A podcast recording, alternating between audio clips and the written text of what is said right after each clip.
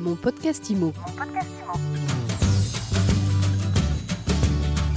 Merci d'écouter mon podcast IMO, le podcast qui vous parle d'immobilier sur toutes les plateformes de podcast. À chaque nouvel épisode, un nouvel invité. Et aujourd'hui, nous sommes avec Pascal Ronquieri. Bonjour Pascal. Bonjour. Vous êtes agent immobilier, vous avez euh, des agences euh, à Nice et dans la région de Nice, à Puget-sur-Argence notamment, qui s'appelle Agir PACA.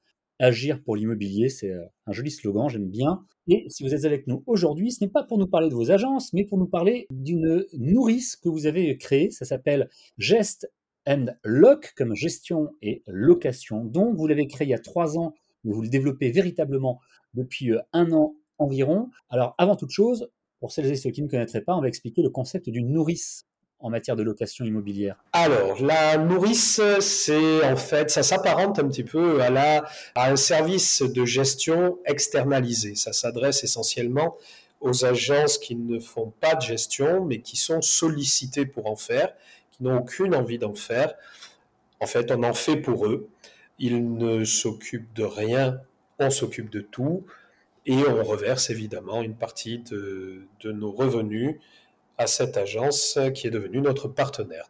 Le partenaire, agent immobilier qui a vendu cet appartement en Pinel, va pouvoir euh, nous déléguer la gestion de ce lot tout en le conservant quelque part dans une nourrice, hein, d'où le terme de notre activité, et il va conserver ce lot sans s'en occuper. C'est nous qui allons nous en occuper, mais toutefois, ça va lui permettre de constituer un portefeuille de gestion qu'il pourra exploiter par la suite ou revendre si, si tel est son souhait. Vous vous occupez après de tout avec euh, les locataires, donc de faire régler les loyers, de les reverser aux propriétaires et euh, de gérer les, euh, les réparations ou les différentes choses qui peuvent arriver lors d'une location. On gère exactement comme si le lot était à nous.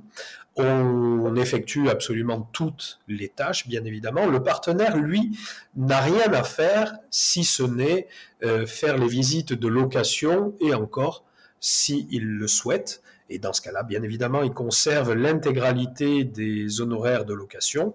Mais une fois que le locataire a déposé son dossier, c'est terminé. C'est nous qui nous occupons de tout, qui rédigeons le bail, qui nous occupons de faire l'état des lieux, qui nous occupons de la gestion au quotidien, y compris des contentieux si besoin, des travaux. Bref, on s'occupe de tout. Et ce n'est qu'à la fin de la location, donc au départ du locataire, que on reprévient notre partenaire s'il souhaite remettre le bien en location et donc à nouveau reprendre les, honoraires de location. Sinon, on se charge de le, nouer, de le louer par nous-mêmes.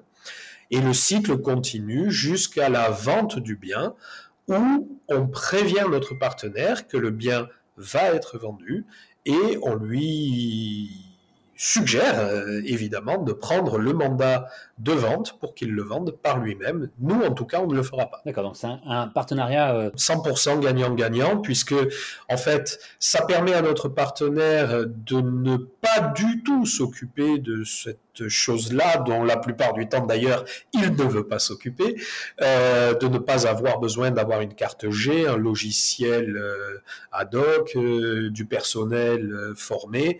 Il ne s'occupe de rien, mais malgré tout, lot par lot, il constitue son portefeuille de gestion et il conserve tous les honoraires de location qui s'élèvent quand même entre un mois et demi et deux mois de loyer à chaque rotation de, de locataire.